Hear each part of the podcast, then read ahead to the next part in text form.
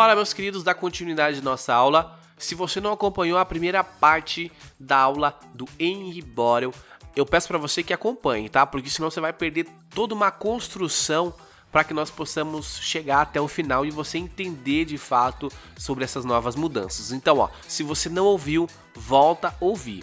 Se você já ouviu, continua aqui porque nós vamos falar a respeito dos crimes agora.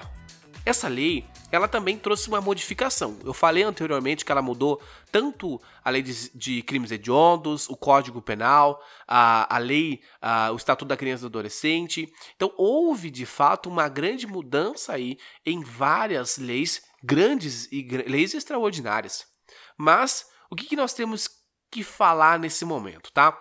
Quando nós vamos falar do crime, nós vemos que o legislador se preocupou em que forma, de que modo ele iria punir essas pessoas. Então, ó, o que acontece com o sujeito que ele não cumpre com as decisões judiciais que deferiram uma medida protetiva urgente? Em primeiro lugar, o sujeito ele vai cometer um crime. E esse crime ele é passível de punição com detenção de três meses a dois anos. Ó, você já cometeu o fato, né? Então você já está sendo investigado. Só que se você descumprir, tem aí um outro tipo penal que você incidiu que tem pena de detenção de três meses a dois anos. O que, que vai acontecer aqui? A possibilidade do sujeito também é não fazer nada. Então o que, que vai acontecer? Ó, deixar de comunicar a alguma autoridade pública a prática de violência ou tratamento cruel e degradante, ou de forma violenta, né, a, a de educação, a correção ou disciplina contra a criança ou adolescente e o abandono de, de incapaz. O que está acontecendo aqui? Nós vemos que é o sujeito que deixa de fazer. Bom, a gente já sabe que nós estamos falando desse caso em específico, que foi o que ensejou a criação dessa nova lei. O Henry, no caso do Henry, nós tínhamos lá a babá, né? Ela sabia de todos os acontecimentos, sabia de todas as graves ameaças que a criança sabia, é, sofria. No entanto, ela se calou. Ela teve medo do pai da criança, do padrasto, e ela se calou. Ela não fez nada.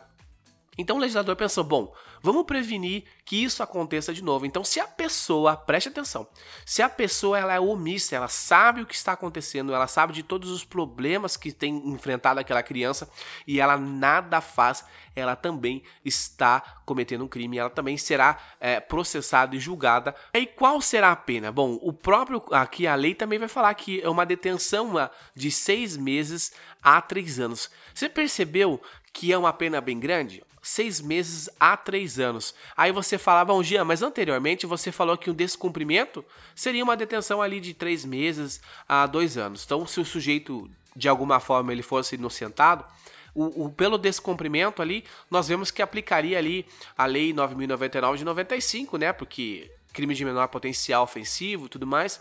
Queridos, preste atenção que nós vamos falar daqui a pouco.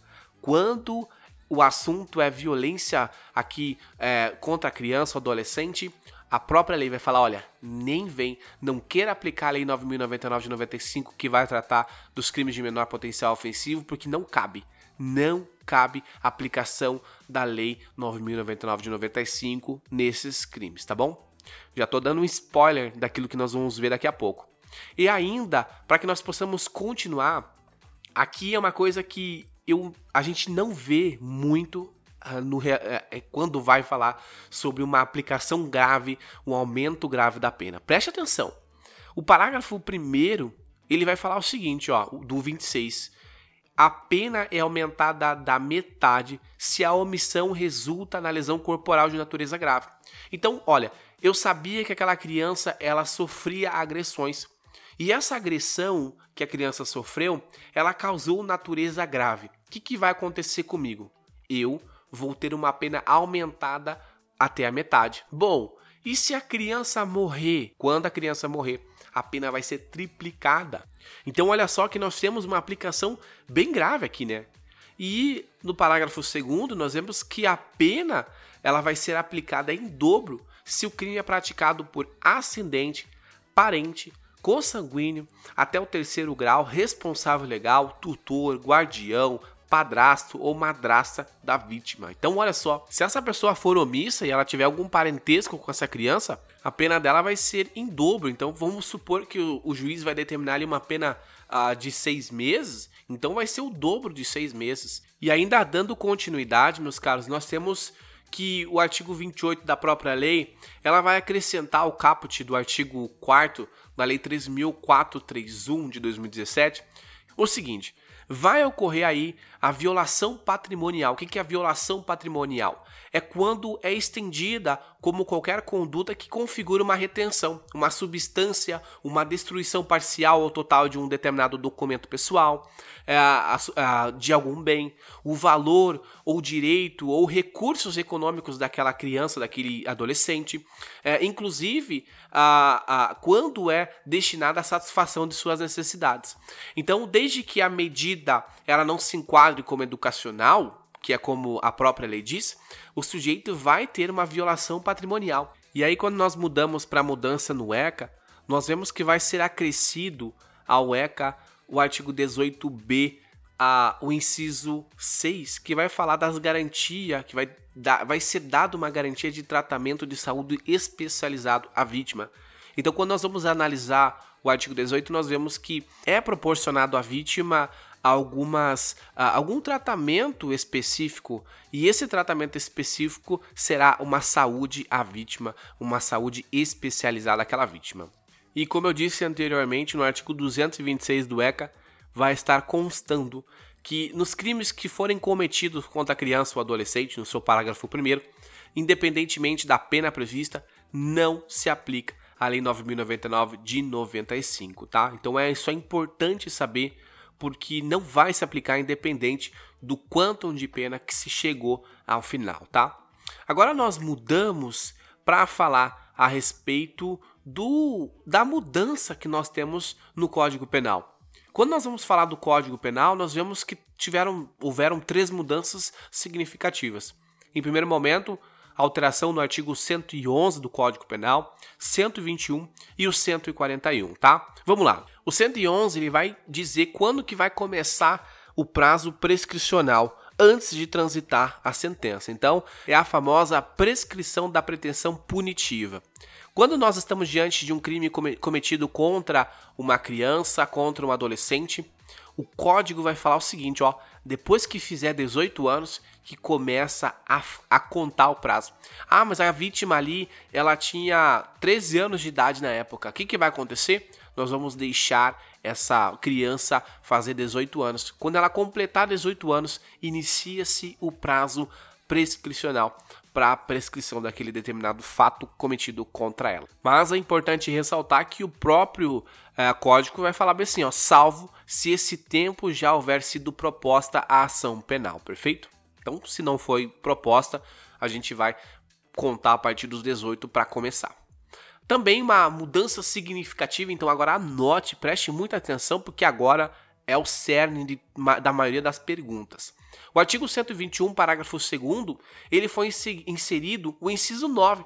O inciso 9, ele vai estar assim, contra menor de 14 anos. Então, o homicídio praticado contra menor de 14 anos, anotem, preste atenção, vai se tornar um crime do que? Homicídio qualificado. É uma qualificadora do homicídio. É uma qualificadora.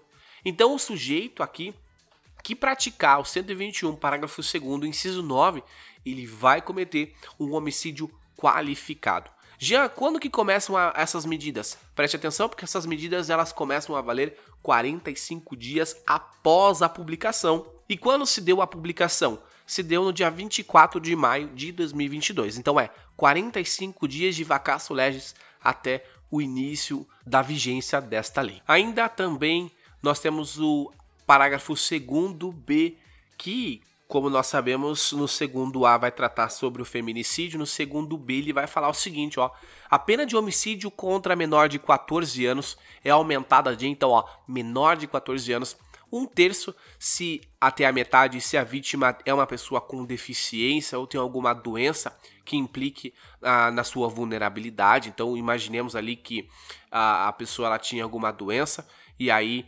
ah, ela estava ali numa posição de vulnerabilidade. e o sujeito se aproveitou para cometer um crime de feminicídio. Também dois terços uh, se o autor é ascendente, padrasto, madrasta, tio, irmão, cônjuge, companheiro, tutor, curador, preceptor ou empregador da vítima ou por qualquer outro título que tiver autoridade sobre a vítima. Guarde essa palavra que é autoridade sobre a vítima. E aí nós continuamos o parágrafo 7, tá? O parágrafo 7, ele vai trazer ali o, o artigo, o inciso 2, e aqui ele trouxe uma modificação, eu estou acompanhando aqui em tempo real no meu próprio Vadmecum, que já está desatualizado, né, em decorrência aqui da nova vigência dessa lei que entra, repito, 45 dias após o sancionamento que foi dada no dia 24 de maio de 2022. Então, aqui no meu código, ele tem o, o, o artigo 7, inciso 2, e ele vai falar o seguinte: ó, contra menor de 14 anos e maior de 60. Isso não vai mais valer, então risque já no seu código. Continuando, nós temos também a modificação do artigo 141. O que, que vai tratar o 141? 141, né, vai tratar sobre o aumento da pena. E o 141.4 ele vai colocar ali e vai só acrescentar contra criança, adolescente ou pessoa maior de 60 anos que já tem ali. Então ele vai só acrescentar contra criança e adolescente. Prosseguindo, aqui é o momento mais importante qual nós devemos falar. É a respeito, meus caros, do da mudança que vai estar lá do artigo 121, parágrafo 2 inciso 9. Acrescentou-se mais um crime ao rol de crimes hediondos. Qual seria esse? Bom, se nós estamos falando aqui de crimes cometidos contra criança ou adolescente, evidentemente é esse. Então, o artigo 121, ele, parágrafo 2 ele vai estar lá, como nós já vimos anteriormente, contra menor de 14 anos. Então, quando o crime for cometido contra menor de 14 anos, preste atenção, menor de 14 anos, ele será aqui tido como um crime hediondo, tá?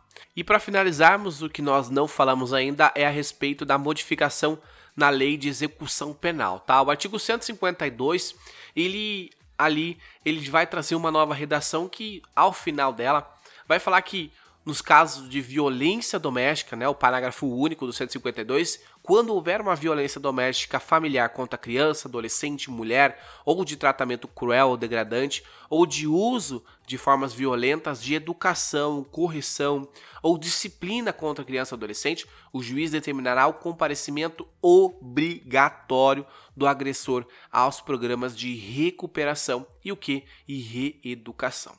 Então, basicamente, essa é a única mudança na LEP. Então, queridos, estas foram as mudanças, repito aos senhores novamente, começará a entrar em vigor 45 dias após a, a sua sanção. Ficamos por aqui, meus caros. Espero que vocês tenham gostado, que tenham entendido de fato. Se houver aí alguma dúvida, eu peço para que você me mande mensagem no meu no Instagram.